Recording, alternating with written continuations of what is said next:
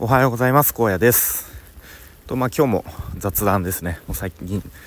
雑談ばっかりですが、えー、やっていきたいと思います。一応本業の方が、まあ、クリスマス前から、まあ、今日今日までですね。一応繁忙期みたいな形で昨日が一応ピーク山場みたいな、えー、形で今日は、まあ、ちょっと肩の力を抜いてっていう感じでまあ、朝は早いんですけどうん。まあそんなにしんどくはないかなっていう一日ですね。はい。で今日は昨日行ったグレーのライブ。はい。昨日の配信でも話しましたが昨日夜勤で仕事を昼過ぎに終えて、まあ、そこから帰宅しそのまま、えー、パパッとシャワー浴びて着替えてで妻と出かけてきました。出かけてというかグレーのライブに行ってきました。はい。で会場がポートメッセ名古屋。初めて行く会場でしたね。なんかすごい立地としてはこう海のあれな埋め立て地的な感じなんですかね。の方でえ、ー、とレゴランドが近くにあったりとかなんかあのそれこそ煙突町のプペルに出てきそうなちょっとこう煙突がもくもくしてる風景があったりとかなんかそういうロケーションでしたね。で結構あの幕張メッセの展示場かをちょっとコンパクトにしたような感じのこう会場でした、うん、でと席がめちゃめちゃ良かったんですね。と、まあ、前から ABC A ブロック B ブロック C ブロックみたいな感じで分かれていてそのうちの B ブロックの1列目、まあ、要は一番前ですね。なのでステージまでどれぐらいですかね。2 0 2 3 0メートルぐらい。でもう全然肉眼で見えるしむしろメンバーともなんか目目があって認識できそうなぐらいの距離でした。はい。で本当に今回の今回一応アリーナツアーという形の今日がファイナルですね。で昨日がセミファイナルという形だったんですけど今回のツアーはすごいもうレア曲こうニッチな僕みたいなコアなファンがより楽しめる、うん、ちょっとこうアルバム曲中心みたいなとかこう過去のカップリング曲なかなか演奏されない曲たちで構成されたセットリストでした、うん、なので逆にシングル曲はあまりあまりっていうかほとんど入ってないような、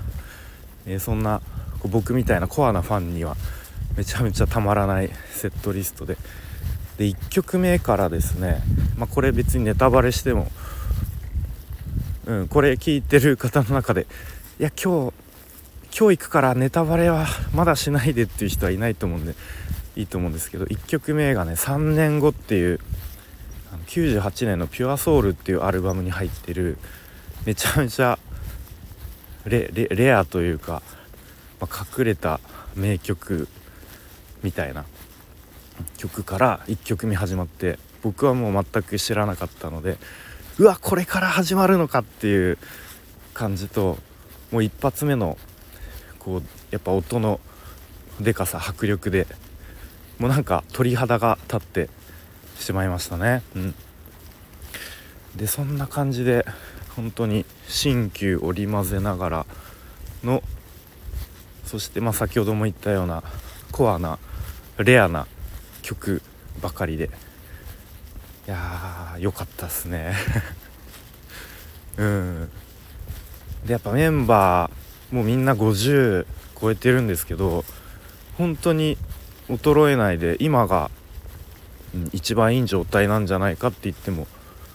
過言ではないぐらいもうテルも歌めちゃ声めちゃめちゃ出てましたし他のメンバーも演奏最高でしたね。うん。であとは思ったのは男性ファンが増えたなっていう男性の